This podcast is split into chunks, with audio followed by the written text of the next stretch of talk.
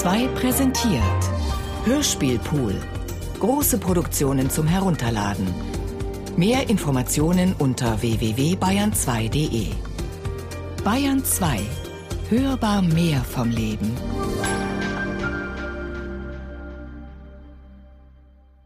Schürflizenz für ins Grab mitgenommene Geheimnisse. Die Recherchen zur Biografie Robert Musils von Karl Corino. Es gibt eine ideale Situation für den Biografen. Er hat Gelegenheit, den Menschen, dessen Leben er beschreiben will, ausführlich zu sprechen. Er kann seine Familie, seine Freunde, die Zeitzeugen befragen, die Bibliothek, die Manuskripte, die Korrespondenz, sein privates Archiv wie die öffentlichen Archive sind unversehrt und zugänglich, es hat keine Akte von Zensur, keine Behinderung durch absurde datenrechtliche Vorschriften gegeben und so fort. Leider war die Situation bei Robert Musil eine völlig andere. Als ich im Sommer 1966 nach Rom kam, um mit meiner späteren Frau Elisabeth Albertsen Musils römischen Nachlass erstmals zu katalogisieren, ahnte ich noch nicht, worauf ich mich eingelassen und dass ich mir mit der Rekonstruktion seines Lebens eine Aufgabe für Jahrzehnte aufgebürdet hatte. In Rom, in der Wohnung von Musils zeitweiligem Quasi-Stiefsohn Gaetano Marcovaldi, lagen die Papiere, die Musil bei seiner Ausreise in die Schweiz August 1938 in den Koffer gepackt hatte, Materialien, von denen er annahm, er könne sie für die Fortsetzung des Mannes ohne Eigenschaften brauchen. In seiner Wiener Wohnung, Rasumowski-Gasse 20, war, wie sich herausstellte, unendlich viel zurückgeblieben. Seine gesamte Bibliothek, seine Sammlung von Zeitungsausschnitten, sein Fotoarchiv, die Familienalben und die Familienpapiere, seine Korrespondenz bis zum Sommer 1938, die Manuskripte seines Erstlings, der Verwirrungen des Zöglings Törles, sowie der Erstfassung seiner Dissertation über Ernst Mach. Vom Mobiliar, Devotionalien und Erbstücken seiner Vorfahren und Bildern seiner Frau Martha ganz abgesehen. Ganz gravierend natürlich auch, dass Martha Musil sich geweigert hatte, ihre Erinnerungen an den verstorbenen Gatten aufzuzeichnen. Sie begründete es gegenüber dem Schweizer Kritiker Armin Kesser so Ich weiß natürlich viele für Robert bezeichnende und auch amüsante Einzelheiten, deren Hintergrund aber seine Bedeutung bilden müsste. Ich versage da völlig. Sie könnten die äußeren Eigenschaften wie sich öffnende Kulissen darstellen, vielleicht nur durch einen Nebensatz oder einen Ausruf. Meine Darstellung würde nur für Menschen, die ihn verstehen und schätzen, eine gewisse Bedeutung haben. Der Allgemeinheit gäbe sie das Bild eines sonderbaren, bestenfalls willensstarken Menschen, voll von Einbildungen und Eigenheiten. So veränderlich wie er im Äußeren war, ohne Übergang jung, heiter, alt, bedeutend aussehend, so war er auch im Wesen wechselnd, nur tief innen einheitlich. Die Kurzformel der Witwe für einen Mann ohne Eigenschaften. Dennoch, Schwer verzeihlich, dass sie es in den sieben Jahren nach dem Tod Musils nicht über sich gebracht hat, wenigstens das Anekdotische und Faktische aufzuschreiben. So blieb oft nur der Weg zu den Tatsachen über die hinterlassenen Papiere.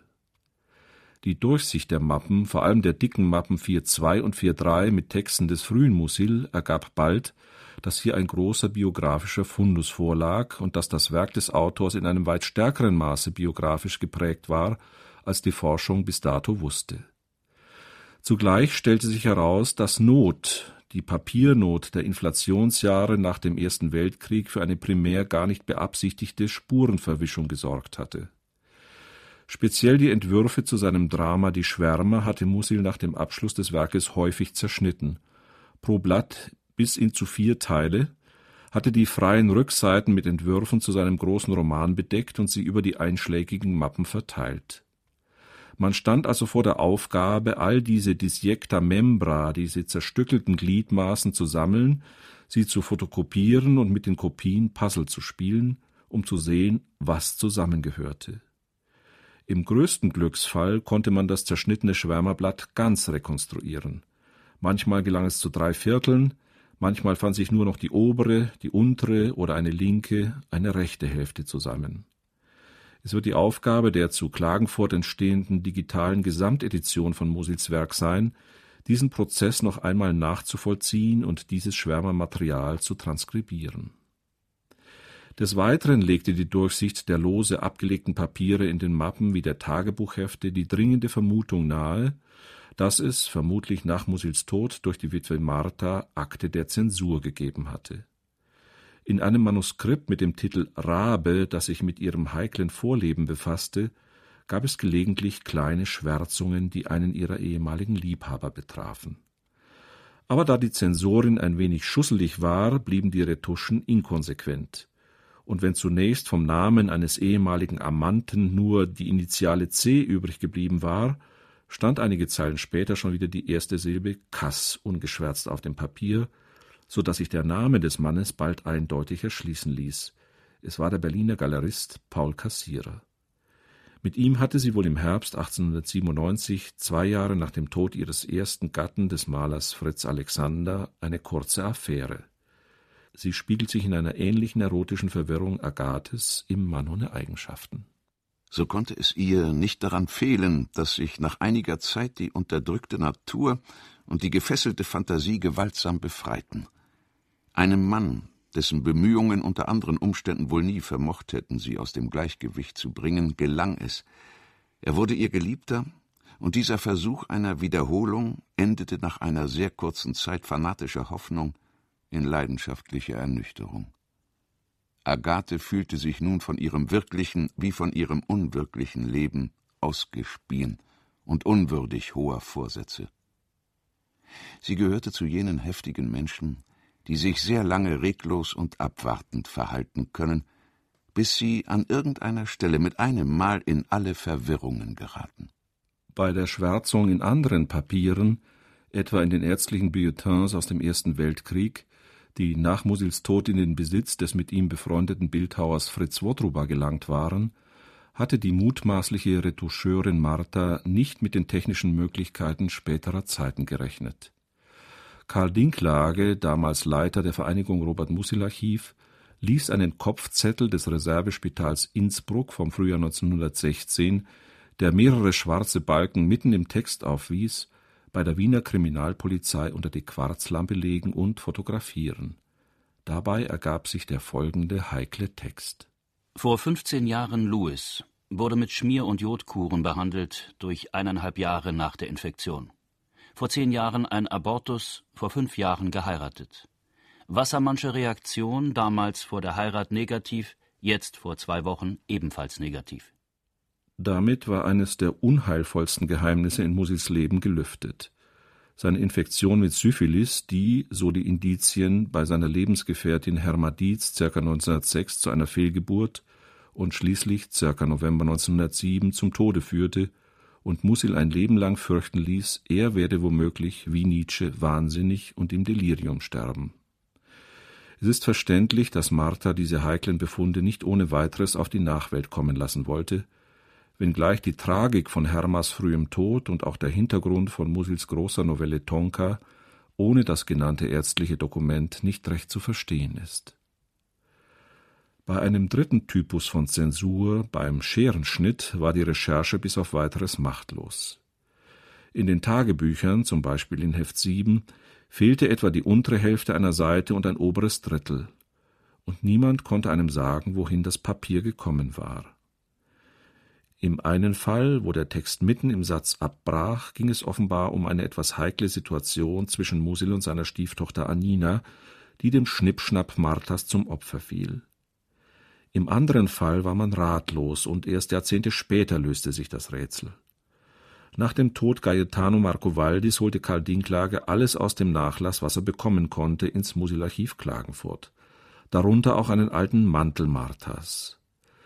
Als das damalige Faktotum des Archivs, Frau Blaha, sich mit ihrem Nähzeug an dem guten Stück zu schaffen machte, sah sie hinter einer losen Naht etwas Weißes schimmern. Kaum, dass sie etwas nachhalf, fielen plötzlich Papiere aus dem Unterfutter. Es war eine Notiz aus Heft 7 1913 und die letzte Seite aus Heft 35 mit einer Bilanz, die Musil am 6. November 1941 von seiner Ehe gezogen hatte, Niemand hatte den Verlust dieser späten Eintragung bemerkt. 6.11.1941 Ein Morgen, freundlich, ja zärtlich, aber ohne Koitus. Wie war es an all den Tagen all der Jahre? Wie standen die Betten in den Zimmern? Wie geschah das als selbstverständlich vorausgesetzte? Keine Übersättigung, kein Überdruss? Manchmal etliche Zeichen davon, aber Post. Wie die Übergänge. Immerhin ein Exempel, die noch nach Jahrzehnten währende Ehe. Wenige Einzelheiten sind erinnerlich geblieben. Die es tun, sind lyrisch geworden der goldene Dattelleib auf dem weißen Laken in der Martin-Luther-Straße in Berlin, die grün-blaue Decke darunter, das Gaslicht, der scharlachfarbene Blütenkelch.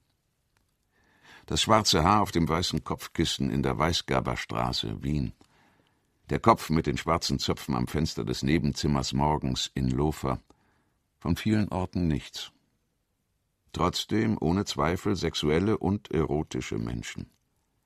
Es ist gleichmäßig geworden, statistisch. Wir betrachten uns nach Eigenschaften des Durchschnitts. Gelegentlich belebt davon, dass auch der Geist gelebt hat.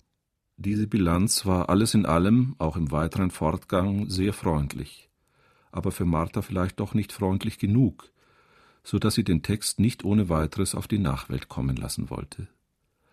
Auch bei dem anderen Stück aus Heft Nummer 7, das herausgefallen war, wirkt ihre Reserve verständlich. Es scheint, als ob Musil im Wiener Sommer 1913 eine kurze Affäre mit der Schauspielerin Ida Roland gehabt hätte.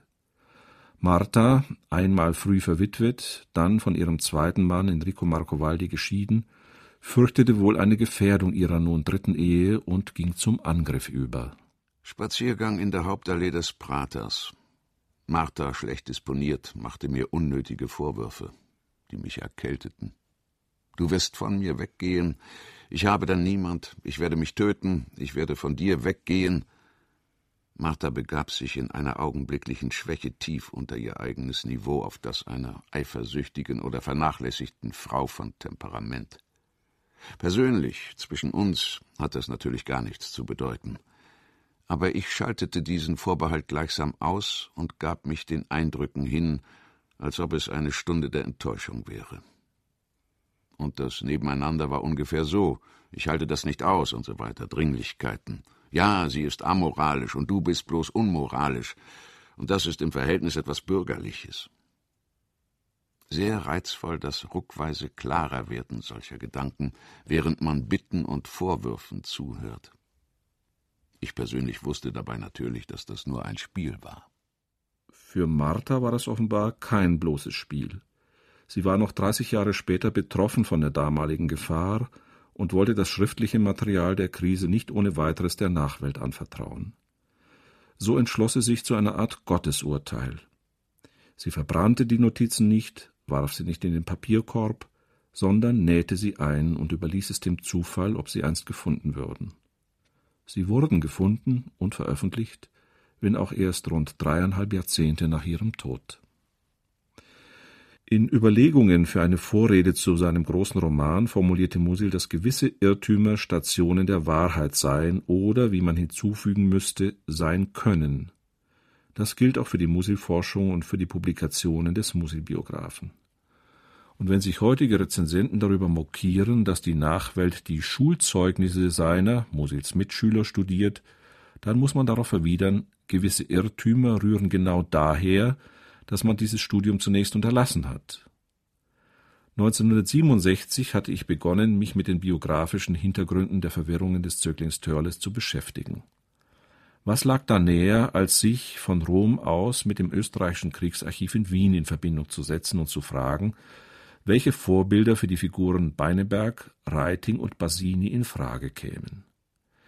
Die Klassenkataloge der Kadettenanstalten Eisenstadt und Meeresschweißkirchen müssten darüber Auskunft geben, weil Musil selbst schon im Dezember 1906 in seinem Brief an den Kritiker Paul Wiegler einräumte, die Namen seiner Helden nur wenig verändert zu haben.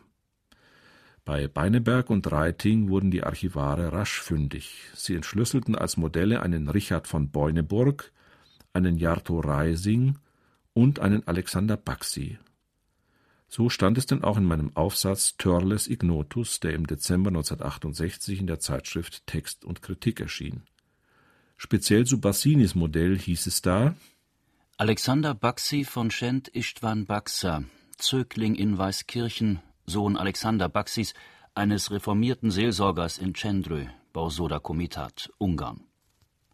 Baxi Junior ist am 13.03.1879 in Cendrö geboren, genoss später Privatunterricht und trat nach Absolvierung der Militärunterrealschule in Kaschau am 1.09.1894 in Mährisch-Weißkirchen ein. Er hatte da einen Preißschen Stiftungsplatz und bekam vier Gulden Monatszulage. Unbegabt scheint er nicht gewesen zu sein.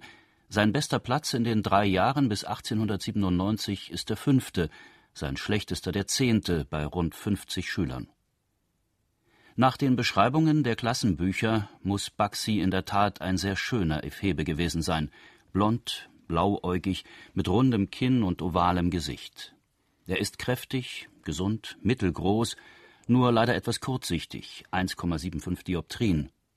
Angeblich hat er eine etwas langsame, aber gründliche Auffassung, ist heiter, gutmütig, strebsam, pflichtgetreu und hilfsbereit, sehr anständig, zuvorkommend, rein und nett. Baxi einerseits ist, um es zu wiederholen, für die Lehrer gutmütig, pflichtgetreu, anständig, hilfsbereit und zuvorkommend. Basini andererseits ist feige, haltlos, diebisch, bereit sich zu verkaufen. Baxi steigt in die Militärakademie in Wiener Neustadt auf, wird bald Oberleutnant und 1913 Hauptmann. 1912 bis 1914 ist er Lehrer an der Infanteriekadettenschule in Budapest. Mit Kriegsausbruch rückt er als Kompaniekommandant an die Front, wird zweimal verwundet und gerät in russische Gefangenschaft. Nach seiner Entlassung wird er zum Major befördert und anschließend wieder Lehrer an der Militäroberrealschule in Kismaton. Möglicherweise wurde aus dem ängstlichen und servilen Jungen ein tapferer Offizier und guter Pädagoge. Wer hätte es gedacht? Ja, wer hätte es gedacht? Es war nämlich falsch. Der freundliche Fingerzeig der Herren aus dem Wiener Kriegsarchiv hatte völlig in die Irre geführt. Erst die genaue In-Augenscheinnahme der Klassenbücher zeigte nämlich, dass Musil für die Figur des Basini zwei Modelle benutzt hatte – einen gewissen Hugo Heunkes, der Mitte Februar 1896 eines Diebstahls überführt, am 21. Februar strafweise aus der Militärerziehung entlassen wurde, und einen Franz Fabini, der wohl als päderastisches Objekt für Beuneburg und Reising diente und während des Schuljahres 10. April 1896 wegen schlechter Leistungen an die Infanteriekadettenschule nach Hermannstadt Siebenbürgen versetzt wurde im Roman liegen zwischen Entdeckung des Diebs Basini und seinem Abgang aus der Anstalt Monate. Insofern war die Gruppendynamik im Fall Heunkes, der binnen einer Woche seine Sachen packen musste, gewiss anders. Wenn man sich den schulischen Absturz des Franz Fabini von einem mittleren Rangplatz im Februar 1895 25. unter 44, auf den letzten im Februar 1896, 48. unter 48 ansieht, dann darf man davon ausgehen, seine Lebensform, seine Interessen und das leibhafte Interesse einiger Zöglinge an ihm hätten sich binnen eines Jahres völlig verändert. Mit Prädikaten wie nicht ganz aufrichtig und wahrheitsliebend sagte ihm die Schule im Grunde nach, er sei ein verlogenes Subjekt. Ein Foto, das ihn mit Mutter und Schwester porträtiert, zeigt einen hübschen, ein wenig femininen Jungen mit sinnlichem Mund und großen, etwas, wenn man so sagen kann, schwülen Augen. So heißt es nun richtig in der Biografie Musils, und es ist unübersehbar, dass auch das spätere Leben jenes Franz Fabini viel besser zur Charakteristik Bassinis im Roman passte, als die Karriere des Alexander Baxi. Franz Fabini galt nach Auskünften von Verwandten als das schwarze Schaf der Familie, und später ist er verschollen. In dem Band Robert Musil Leben und Werk in Bildern und Texten von 1988 wurden die Verhältnisse erstmals richtig geschildert und illustriert, und der Verfasser bedauert, dass Alexander Baxi durch biografische Missweisungen 20 Jahre lang in einem falschen, wenig schmeichelhaften Schein stand. Auch das Programm Cherchez la femme kann gelegentlich zu Verwechslungen und falschen Hypothesen führen. Seit der ersten Veröffentlichung von Musils Tagebüchern vor fast 50 Jahren war deutlich, dass es für den jungen Autor eine wichtige Begegnung mit einer Frau namens Valerie gegeben haben muss. Dass diese Liebesgeschichte, obwohl von kurzer Dauer, eine wirklich enorme Bedeutung für Musil gehabt haben muss, schien evident, da er sich in jenen Herbsttagen, da er Valerie liebte, zu den großen Liebenden zählte, in einer Reihe mit Christus, Buddha und Goethe. Der Herausgeber Adolf Frisee vermutete schon 1955 bei der Erwähnung einer Schauspielerin in der sogenannten Vorarbeit zum Roman, damit könne Valerie gemeint sein. Bei dieser lapidaren Vermutung blieb es ein paar Jahrzehnte lang, bis Sibylle Mülot die Hypothese aufstellte, diese Schauspielerin könne Paula oder Pauline Ullmann geheißen haben. Die war um die Jahrhundertwende ein paar Jahre lang die gefeierte jugendliche Naive oder erste Liebhaberin am Brünner Stadttheater. Und in einem Stück von Victor Leon, Die lieben Kinder, spielte sie die Rolle der Valerie. Da Musil die Ullmann gewiss das eine oder andere Mal auf der Bühne gesehen und von ihr schwärmen gehört hatte, war es eine plausible Vermutung, sie sei das Modell für seine Valerie gewesen als es mir gelungen war, Nachkommen Paula Ullmanns, die nach London emigriert waren, zu finden und Porträtfotos von ihr zu ergattern, als sich zeigte, dass ihr Gesicht durch den für Musil erotisch so überaus wichtigen Bitterzug, eine scharfe Linie von den Nasenflügeln zu den Mundwinkeln charakterisiert war, da verdichtete sich der Verdacht, und Ergebnis war mein Aufsatz zwischen Mystik und Theaterleidenschaft, der jener gefeierten Brünner Aktrice und ihrem Einfluss auf Musils Werk gewidmet war denn es lag auch überaus nahe, dass die vergessene, aber überaus wichtige Geschichte der Frau Major immer nur Eigenschaften und damit das Phänomen der taghellen Mystik mit ihr verbunden blieb. Der Wallfahrtsort, an den sich Musil bzw. sein Held vor der Liebe zu Valerie flüchtete, schien in der Nähe des Wörthersees gelegen zu sein. Es könnte sich, so die seinerzeitige Vermutung, um Maria Luschari bei Tarvis gehandelt haben. Deshalb findet man einen Stich jener Kirche in dem Bildband zu Leben und Werk Musils. Leider war dies ein Irrtum, der für die Öffentlichkeit erstmals und wenigstens teilweise 1993-94 korrigiert wurde. Vorausgegangen war, dass eine alte Dame dem Münchner Stadtmuseum das Stammbuch ihrer Mutter, einer gewissen Valerie Hilpert, übergeben hatte. Da sich im September 1900 ein gewisser Robert Musil auf den Seiten dieses Familienandenkens verewigt hatte, schaltete der zuständige, erfreulich aufmerksame Archivar die Arbeitsstelle für Musilforschung in Saarbrücken ein. Und so erfuhr die Leserschaft des Musilforums aus einem Abstand von gut 90 Jahren, wo und wann den jungen Musil der Coup de Foudre getroffen hatte und wie, wenn man es blumig ausdrücken will, die Dame seines wunden Herzens hieß, eben Valerie Hilpert, eine Pianistin und Klavierlehrerin aus München, die zugleich Bergsteigerin war und mit ihrer Entourage die Sommerferien im August, September 1900 in Schladming, Steiermark verbrachte. Ich fuhr nun bei nächster Gelegenheit selbst in jene Gegend und suchte nach dem Wallfahrtsort, dessen sonnige Umgebung zum ersten Gnadenort der taghellen Mystik geworden war. Die bei Musil angegebenen Bestimmungsstücke ließen bald keinen anderen Schluss zu. Es handelte sich um ein hochgelegenes Dörfchen namens Vilsmoos, das auf diese Weise in die Weltliteratur einging. Sollte es je zu einer neuen Auflage des Bildbandes über Musil kommen, so müsste das Bild von Maria Luschari durch das von Vilsmoos ersetzt werden und das von Paula Ullmann durch jenes von Valerie Hilpert. Im Unterschied zu manchen Germanisten, die der Meinung waren, die Figur des Sexualmörders Moosbrugger sei samt blutigem Messer dem Haupt Musils entsprungen wie die schwer bewaffnete Athene dem Haupt des Zeus, war ich immer der Meinung, das Modell jenes das Wiener Gerichtssaalpublikum wie die Leserschaft von Musils Roman faszinierenden Straftäters stamme tatsächlich aus der Zeitung, wie Musil es in seinem ersten Moosbrugger Kapitel Nummer 18 behauptet die biografische Aufgabe hieß also herauszufinden, um welchen Mörder es sich handelte, wie er im bürgerlichen Leben hieß und wie sich die Tötung jener Gelegenheitsprostituierten zugetragen hatte. Das Ganze nicht als reine Fleißaufgabe des Positivismus, sondern auch mit der Absicht unternommen zu zeigen, wie Musil das Material aufnahm und eventuell nach seinen poetischen Zwecken abwandelte. Aber wie die Sache anpacken. Die Recherche glich in diesem Fall ja der berühmten Suche nach der Nadel im Heuhaufen. Klar war nach dem Studium des Musilschen Nachlasses nur, dass die Figur um 1920 bereits vorhanden war, dass sie also aus den zwei, vielleicht drei Jahrzehnten davor stammen musste. Bei der Musterung der Indizien fiel auf, dass es bereits in Musils Erstling im Törles eine Passage gab, in der man lesen konnte, wie ein Mörder auf der Straße verhaftet wurde, und in dem Augenblick, in dem die Polizei ihm die Hand auf die Schultern legte, fiel ihm die Maske vom Gesicht.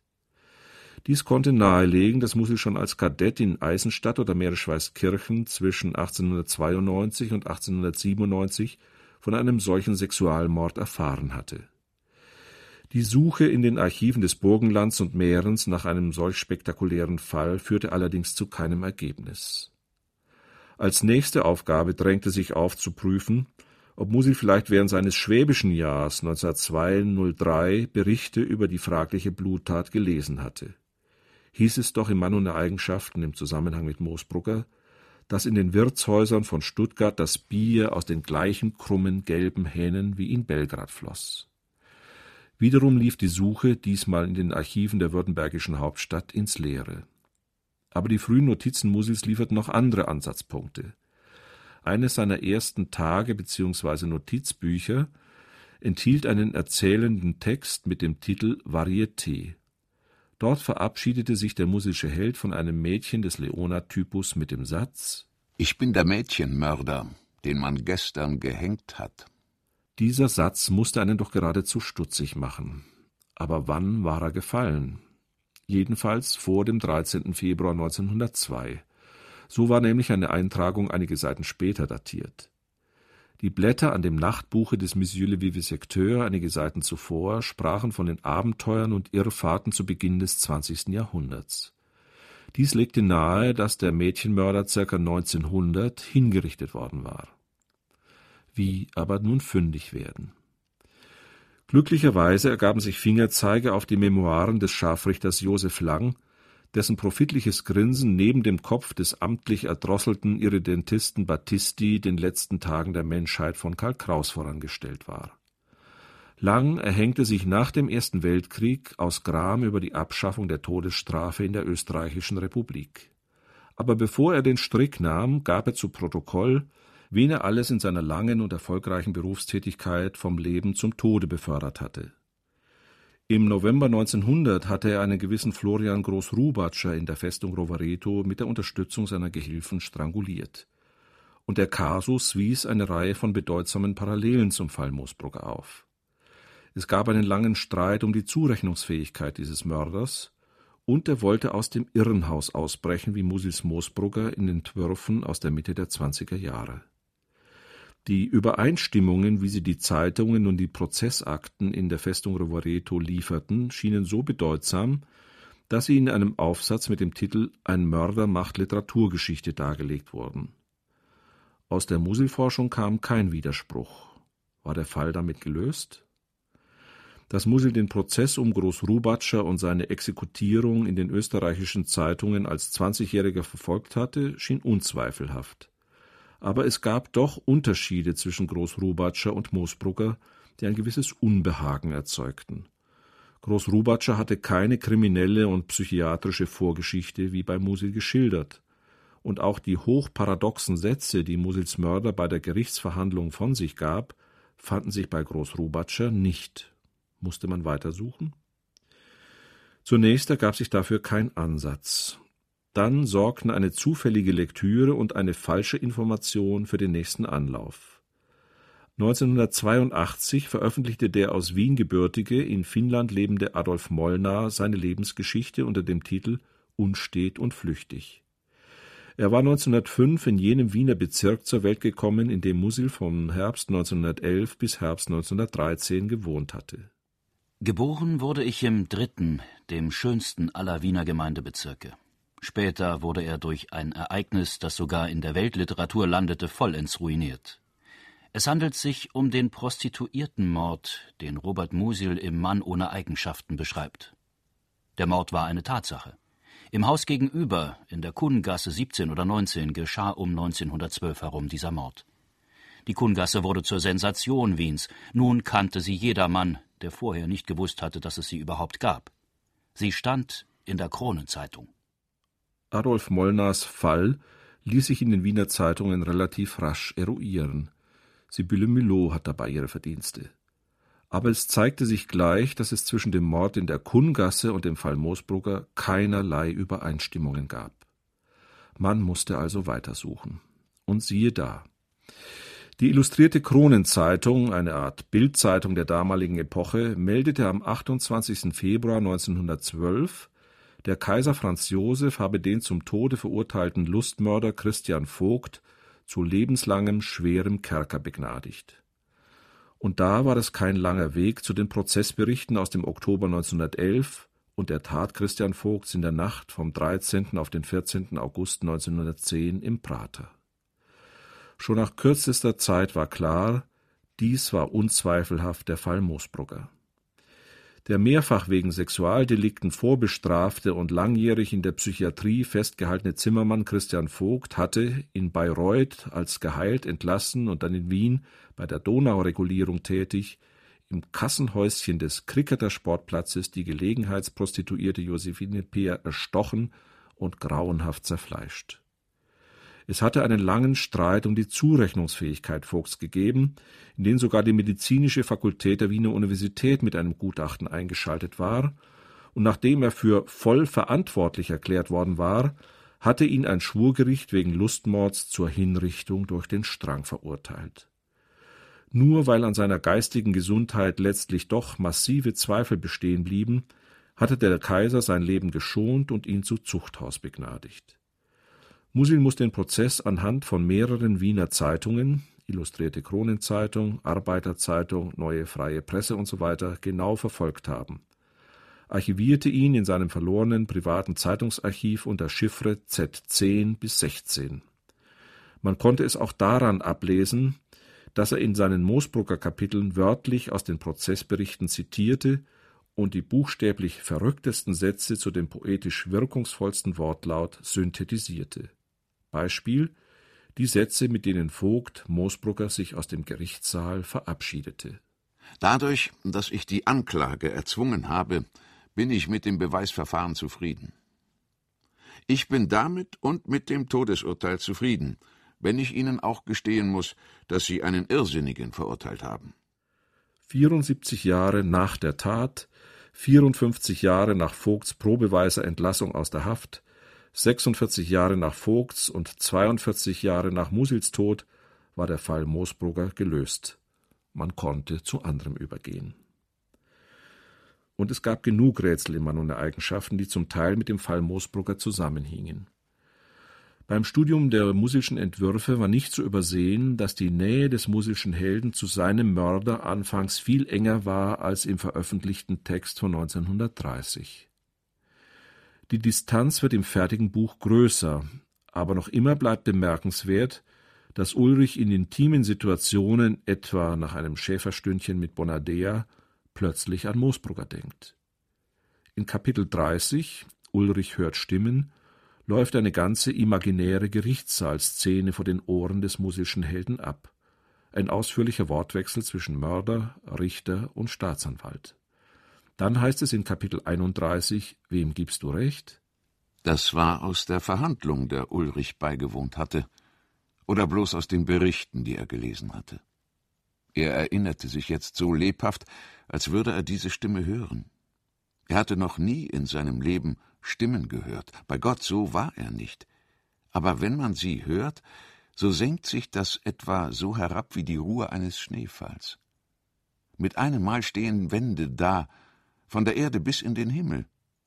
Wo früher Luft gewesen ist, schreitet man durch weiche, dicke Mauern, und alle Stimmen, die im Käfig der Luft von einer Stelle zur anderen gehüpft sind, gehen nun frei in den bis ins Innerste zusammengewachsenen weißen Wänden. Er war wohl überreizt von der Arbeit und Langeweile, da kommt so etwas manchmal vor, aber er fand es gar nicht übel, Stimmen zu hören. Die Signale, die diese Kapitel aussenden, sind verwirrend. Hört Ulrich nun Stimmen oder nicht? Dauernd wechselt der Text die Vorzeichen, sagt ja, nein, ja, nein, ja. Kannte Musil etwa die hochgradig irritierenden Erscheinungen einer Halluzination aus eigener Erfahrung? Offenbar wollte Musil keinen Zweifel an der geistigen Gesundheit Ulrichs aufkommen lassen. Gleichzeitig ließ er aber durchblicken, dass ihm solche Phänomene durchaus vertraut seien, die eindrucksvollen Schneemetaphern als plastischer Beweis, und dass sie eigentlich ja doch gar nicht so schlimm seien. Immer der engen Verwandtschaft zwischen Autor und Held bewusst, musste man natürlich auch fragen, wie es um Musis Berührung mit solchen heiklen Phänomenen auf der Grenze zwischen Normalität und Irrsinn stand. Aus dem veröffentlichten Text heraus konnte man darauf keine Antwort geben. Man war auf ein geduldiges Puzzlespiel angewiesen. Da gab es zum Beispiel eine rätselhafte, in der ersten Ausgabe der Tagebücher von 1955 noch unterdrückte Notiz aus der Zeit nach dem Ersten Weltkrieg, als Musil sich mit Geistererscheinungen beschäftigte.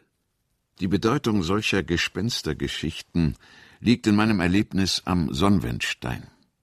Wie leicht zerreißt die dünne Decke von Normalität. Niemand konnte einem zunächst sagen, was Musil und wann am Sonnwendstein erlebt hatte. Der Sonnwendstein, ein Teil des Semmering, gut 1500 Meter hoch, durchaus ein Berg, auf dem man bei entsprechender Witterung in gefährliche Situationen kommen konnte. Die Lektüre der Zwillingsschwesterentwürfe aus circa der Mitte der 20er Jahre, die Wilhelm Bausinger in seiner Dissertation erstmals ediert hatte, der Held hieß damals noch anders, konnte einem ein jähes Licht, um nicht zu sagen, ein Schneelicht aufstecken. Anders erinnerte sich wie er einmal nicht gar so hoch im Gebirge, nur früh im Jahr, in einen Schneesturm geriet. Er war damals Freunden entgegengegangen, die einen Weg herabkommen sollten, und er hatte sich schon gewundert, sie noch nicht getroffen zu haben, als das Wetter sich plötzlich änderte, die Klarheit sich verfinsterte, ein heulender Sturm losbrach und Schnee in dichten Wolken spitze Eisnadeln auf den Einsamen schleuderte, als ob es diesem ans Leben ginge. Als das Unwetter ebenso rasch vorbeiging, wie es gekommen war, setzte er freilich seinen Weg fort. Und er war nicht der Mann, sich durch ein solches Ereignis einschüchtern zu lassen. Wenigstens war sein bewusstes Selbst ganz frei von Aufregung und jeder Art Überschätzung der überstandenen Gefahr. Ja, er fühlte sich äußerst aufgeräumt. Aber er musste dennoch erschüttert worden sein denn mit einem Mal hörte er die Partie sich entgegenkommen und rief sie heiter an. Aber niemand antwortete. Nach etwa fünfundzwanzig Schritten, bei deren jedem er bis an die Hüften einbrach, musste er vor Erschöpfung stillhalten. Aber in diesem Augenblick hörte er wieder die Stimmen in angeregtem Gespräch, und so nahe, dass er die Sprechenden, die nichts verdecken konnte, unbedingt hätte sehen müssen. Niemand war jedoch da als der weiche, hellgraue Schnee. Anders nahm seine Sinne zusammen, und das Gespräch wurde deutlicher. Ich halluziniere, sagte er sich. Dennoch rief er abermals, ohne Erfolg. Er begann sich vor sich selbst zu fürchten und prüfte sich auf jede Weise, die ihm einfallen mochte, sprach laut und zusammenhängend, rechnete im Kopf kleine Aufgaben aus, und machte mit Armen und Fingern schwierige Bewegungen, deren Ausführung volle Herrschaft über sich erforderte. Das alles gelang, ohne dass die Erscheinung wich. Er hörte ganze Gespräche, voll überraschenden Sinns und in klangvoller Mehrstimmigkeit. Da lachte er, fand das Erlebnis interessant und begann es zu beobachten. Aber auch das machte die Erscheinung nicht verschwinden, die erst abklang, als er umgekehrt und schon etliche hundert Meter abgestiegen war, während seine Freunde überhaupt nicht diesen Rückweg genommen hatten und keine menschliche Seele in der Nähe war. So unsicher und sich ausdehnend ist die Grenze zwischen Wahn und Gesundheit. Damit war klar, dass Musil Halluzinationen aus eigenem Erleben kannte. Es war nur noch nicht klar, wann er diese am Sonnenstein erlebt hatte. Die genaue Lektüre der Tagebücher lieferte dann den letzten Stein des Puzzles. Musil hatte im April 1905 den Semmering besucht und war am letzten Tag des Aufenthalts mit seinem Jugendfreund Gustav Donath und dessen Braut Alice Charmont zusammengetroffen. Weihnachtswetter. Abseits der Wege hüfthoher Schnee. Besuch Gustels. Sehr aneinander vorbei gewesen. So lauten die sibyllinischen Bemerkungen im Tagebuch. Dass Musil in diesen hüfthohen Schnee eingebrochen, dass er mit Gustl im wahrsten Wortsinn während seiner Halluzination sehr aneinander vorbei gewesen war, vertraute er seinem Tagebuch damals nicht an. Es ist zu vermuten, er sei von seiner Erfahrung mit diesen paranormalen Bewusstseinszuständen so entsetzt gewesen, dass er sie nicht einmal seinen intimen Papieren anvertrauen mochte. Vielleicht hatte er den Verdacht, dies seien schon Vorboten der syphilitischen Paralyse, mit der er ja ein Lebtag rechnen musste. Es dauerte anscheinend rund zwanzig Jahre, bis er dieses faszinierende Schneekapitel niederschrieb. Vielleicht ermutigt durch die Lektüre von Thomas Manns Kapitel Schnee im Zauberberg. Und fünf Jahre später, bei der Veröffentlichung des Manns ohne Eigenschaften, verwischte er die Spuren schon wieder. Nur noch auf der metaphorischen Ebene bricht der Schneesturm für ein paar Augenblicke in Ulrichs Schlösschen ein und hinterlässt ein Rätsel aus Ambivalenzen. Wenn man einmal eine derartige Anfechtung der normalen Geistestätigkeit bei Ulrich konstatiert hat, ist die Aufmerksamkeit geschärft für vergleichbare Anfälle bei anderen Figuren. Da ist zum Beispiel der fromme katholische Pädagoge Lindner, der Agathe vor dem Selbstmord rettet, und man staunt, wenn sich auch bei diesem Mann der Mäßigung, für den der seinerzeit berühmte Friedrich Wilhelm Förster das Modell lieferte, Musil zitiert seitenweise aus Försters Buch Lebensführung, herausstellt, dass er in jungen Jahren erschrockenes Opfer einer Halluzination wurde. Es geschah zur Zeit der Vorbereitung auf die Reifeprüfung. Er hatte schon durch Wochen übermäßig gearbeitet und saß abends lernend in seiner Stube, als sich auf einmal unbegreifliche Veränderung mit ihm vollzog. Sein Körper schien gegen die Welt zu so leicht zu werden wie zarte Papierasche. Und eine unsägliche Freude erfüllte ihn, als wäre im dunklen Gewölbe der Brust eine Kerze entzündet worden und sendete ihren sanften Glanz bis in alle Glieder und ehe er sich noch ob solcher Einbildung zur Rede stellen konnte, umlagerte dieses Licht auch sein Haupt mit einem strahlenden Zustand. Er war sehr erschrocken davor, aber sein Kopf sandte trotzdem Licht aus. Er tröstete sich damit, dass er anscheinend nur als geistiger Mensch das erlebe, während der körperliche doch nüchtern und deutlich auf seinem Stuhl säße und ganz den gewohnten Raum einnehme und so verharrte er eine Weile und hatte sich schon halb mit seinem bedenklichen Zustand abgefunden, da man sich auch an das Ungewöhnliche rasch gewöhnt, solange nur Hoffnung besteht, es werde sich schon noch als eine Geburt und sei es auch eine Ausgeburt der Ordnung herausstellen.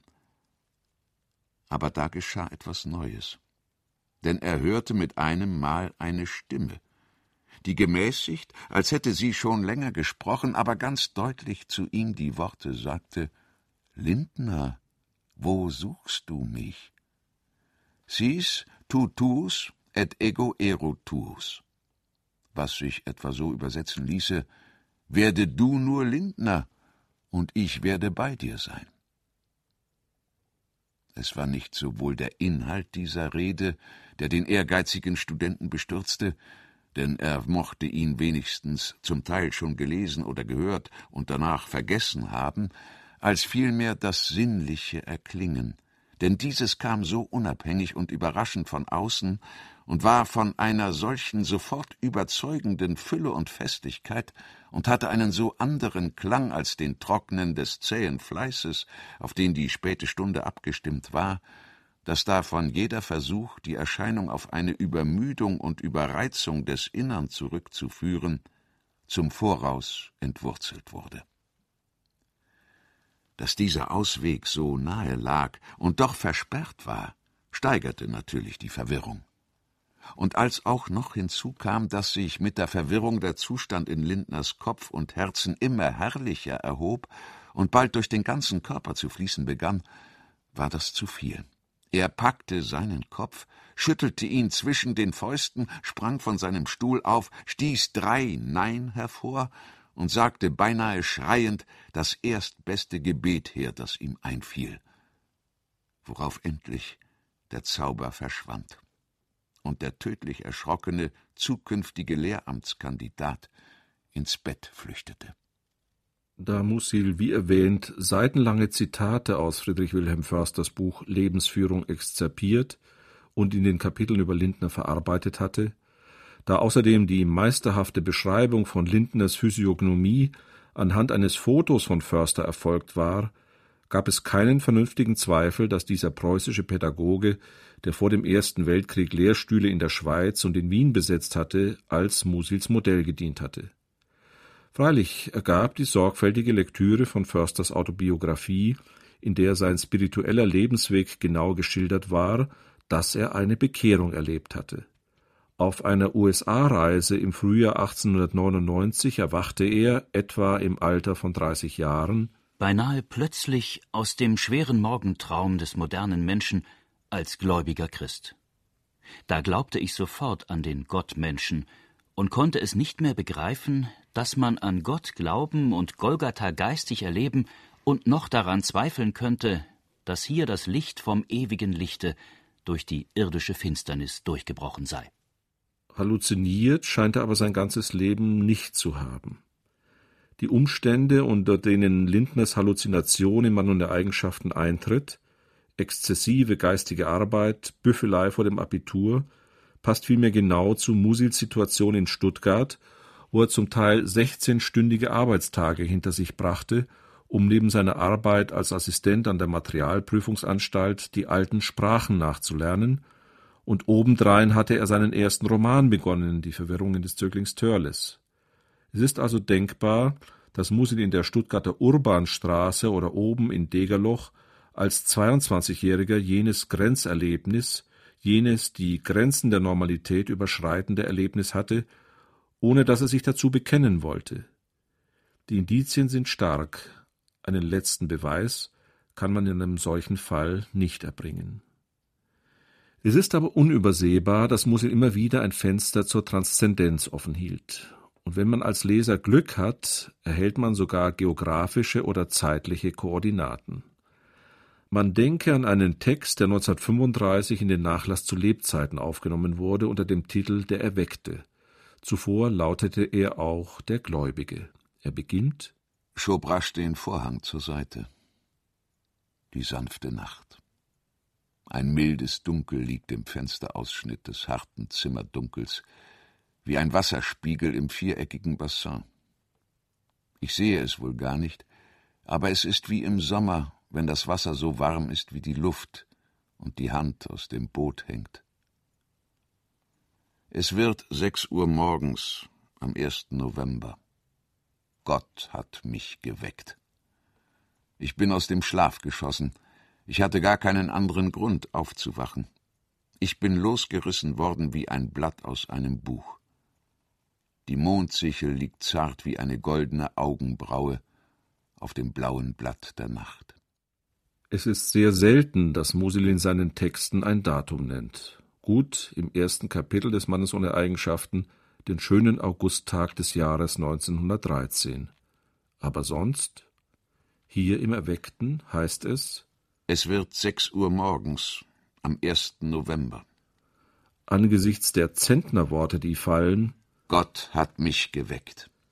Angesichts dieser für Musil ungewöhnlichen Behauptungen möchte man doch gerne wissen, welches Jahr man schrieb und in welcher Situation der Autor sich damals befand. In solchen Fällen helfen zur Datierung nur die Astronomie und gelegentlich auch, selbst wenn das manchem Kritiker seltsam vorkommt, die Meteorologie weiter. Klar war nur, dass der Text vor dem 6. April 1924, dem Datum der Erstveröffentlichung in der Zeitschrift Die Lebenden, entstanden sein muss.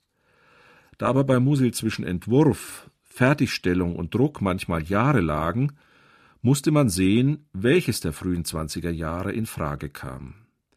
Die Computerprogramme, wie sie die heutigen Sternwarten verwenden, ergaben sehr rasch, dass nur der November 1923 als Zeit der Handlung in Frage kam. Freilich, am 1. November 1923 stand morgens um 6 Uhr ein Halbmond, keine Mondsichel am Wiener Himmel. Befragt man angesichts dieses Widerspruchs das einzig erhaltene Manuskript im Nachlass des Autors, dann stößt man darauf, dass ursprünglich nicht vom 1., sondern vom 6. November Musils Geburtstag die Rede war. Und nun stimmt die Gestirnkonstellation. Am 6. November 1923 morgens 6 Uhr hing auf Ost-Südost ein sichelförmiger Mond über der österreichischen Hauptstadt, genau in der Blickrichtung, wie man sie exakt von Musils Wohnung aus hatte. Beim Übergang von den Entwürfen zur Reinschrift verschob Musil aus nicht ohne weiteres zu erschließenden Gründen die Zeit der Handlung um fünf Tage nach vorne, um den Preis, dass die astrologische Genauigkeit Schaden litt. Arno Schmidt, immer sehr erbost, wenn seine Kollegen die Gestirne nach Belieben an den Himmel hängten, hätte das wohl sehr getadelt. Wollte Musil für die Kenner seiner Lebensdaten kaschieren, dass der Morgen des Gläubigen eben der seines Geburtstags war? Wollte er selbst die geringste Spur verwischen, die hätte verraten können, dass seine seelische Bewegung auch mit der Frau zu tun hatte, die ihn geboren hatte? Weshalb eröffnet der Blick auf das blaue Blatt der Nacht und die goldene Braue der Mondsichel eine geradezu transzendente Dimension? Warum ist das Subjekt aus dem Nachtschlaf in eine unverhüllt metaphysische Unruhe erwacht? Wenn man sich Musils Lebensumstände und Familiensituation im November 1923 betrachtet, stellt man fest, dass just um jene Zeit die Diabeteserkrankung Hermine Musils, seiner Mutter, in ihre letale Phase trat. Sie wurde damals in ein Brünner Krankenhaus eingeliefert und starb knapp drei Monate später. Kein Zweifel, dass Musil in jenen Wochen wieder in ein näheres Verhältnis zum Himmel trat und sogar um ein Zeichen bat, wie es im Tagebuch heißt. Dies ist der Subtext, und es ist wohl schwer zu leugnen, dass die Beleuchtung der biografischen Gegebenheiten und der geschäftigen Bewegung am Himmel auch ein bedeutsames Licht auf den Text werfen und ihn diaphaner machen. Ein solches Beispiel lehrt auch, dass ein Biograf prinzipiell auf kein Erkenntnismittel verzichten sollte, handle es sich nun um Methoden der Medizin, der Astronomie oder gar, cum grano stelle, um solche der Astrologie, auch wenn deren klassisches System in vielen Aspekten vorwissenschaftlich und dringend revisionsbedürftig ist, etwa durch die Einführung eines weiteren Sternbildes des Ophiuchus.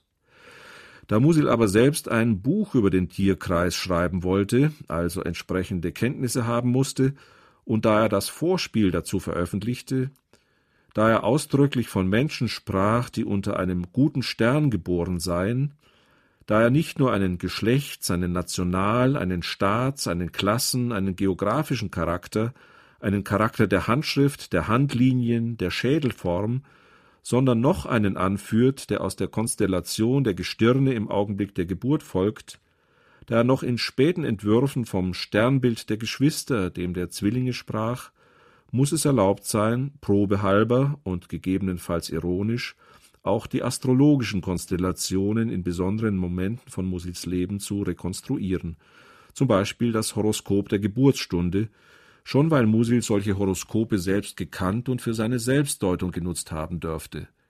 Schließlich bot der Beginn von Goethes Dichtung und Wahrheit eine klassische Parallele. Dass bei Musils Tod am 15. April 1942 in Genf Sternbilder am Himmel standen, die der fatalen Konstellation des Jahres 1913 ähnelten, als er in Wien eine schwere körperliche und seelische Krise durchlebte, ja, dass sich mit dem Transit des Uranus wegen der 84 Jahre währenden Umlaufzeit jenes Planeten eine Situation ergab, die nur einmal in Musils Leben vorkam, mag ein Zufall sein und allenfalls zu Mutmaßungen Anlass geben. Sie aber sind bekanntlich nach Musils Formulierung das Mutmaß, und Irrtümer könnten auch in diesem Fall Stationen der Wahrheit sein. Als letztes Beispiel für die Recherche zu Musils Leben und Werk möge die Suche nach dem Dichtergrab dienen, an dem Agathe Selbstmord begehen möchte. Im 31. Kapitel des zweiten Bandes zum Mann und der Eigenschaften heißt es So mochte Agathe wohl noch gegen eine Stunde gestiegen und gewandelt sein, als sie sich plötzlich vor jener kleinen Buschwildnis fand, die sie im Gedächtnis getragen hatte. Sie umhegte ein vernachlässigtes Grab am Rande des Waldes, wo sich vor fast hundert Jahren ein Dichter getötet hatte und nach seinem letzten Wunsch auch zur Ruhe gebettet worden war. Ulrich hatte gesagt, dass es kein guter, wenn auch ein gerühmter Dichter gewesen sei, und die immerhin etwas kurzsichtige Poesie, die sich in dem Verlangen ausdrückt, auf einem Aussichtspunkt begraben zu sein, hatte an ihm einen scharfen Beurteiler gefunden. Aber Agathe liebte die Inschrift auf der großen Steinplatte, seit sie gemeinsam ihre von Regen verwaschenen schönen Biedermeierbuchstaben auf einem Spaziergang entziffert hatten, und sie beugte sich über die schwarzen, aus großen kantigen Gliedern bestehenden Ketten, die das Viereck des Todes gegen das Leben umgrenzten. Ich war euch nichts, hatte der lebensunzufriedene Dichter auf sein Grab setzen lassen. Und Agathe dachte, das könnte man auch von ihr sagen. Die Suche nach einem solchen Dichtergrab in der Umgebung Wiens war windungsreich. In Gutenstein, etwa zwei Autostunden entfernt, findet sich das Grab Ferdinand Raimunds, des dramatischen Dichters und Schauspielers, der sich am 5. September 1836 selbst getötet hatte, weil er fürchtete, er sei von einem tollwütigen Hund gebissen worden. Eine Freundin mit den Initialen A.W hatte ihm zum Andenken ein prächtiges Grabmal gestiftet mit seiner Büste in einer Nische, einer bronzenen Leier darunter und einem schmiedeeisernen Gitter. Ein Selbstmord? Ja, aber das gesuchte Grab war es nicht. Vor allem der trotzige Vorwurf an die Mitwelt fehlte. Nicht anders beim Grab Nikolaus Lenaus in Weidling am Bach, Niederösterreich. Lenau war 1850 in Oberdöbling nach längerer psychischer Erkrankung gestorben und dann auf ähnlich prächtige Weise wie Raimund bestattet worden. Eine große, von Schmiedeeisen umfriedete Ruhestätte, eine bronzene Reliefbüste in den Stein eingelassen und darunter nur der Name Lenau. Musil scheint den Platz gekannt zu haben, denn er notierte etwa zu Beginn der zwanziger Jahre Ich werde zwar in Moskau gelesen, aber ganz gewiss nicht in Weidling am Bach, das nur vier Gehstunden von meinem Schreibtisch entfernt ist. Der geistige Mensch wird von seiner Nation misshandelt. Und auch in den späten 30er Jahren, kurz vor seiner Emigration, klagte er Mir ist es verwehrt, in Österreich ein Dichter zu werden. Keines der Bundesländer beansprucht mich für sich. Die grimmige Enttäuschung über seine Resonanzlosigkeit in der österreichischen Heimat suchte also sozusagen einen Platz.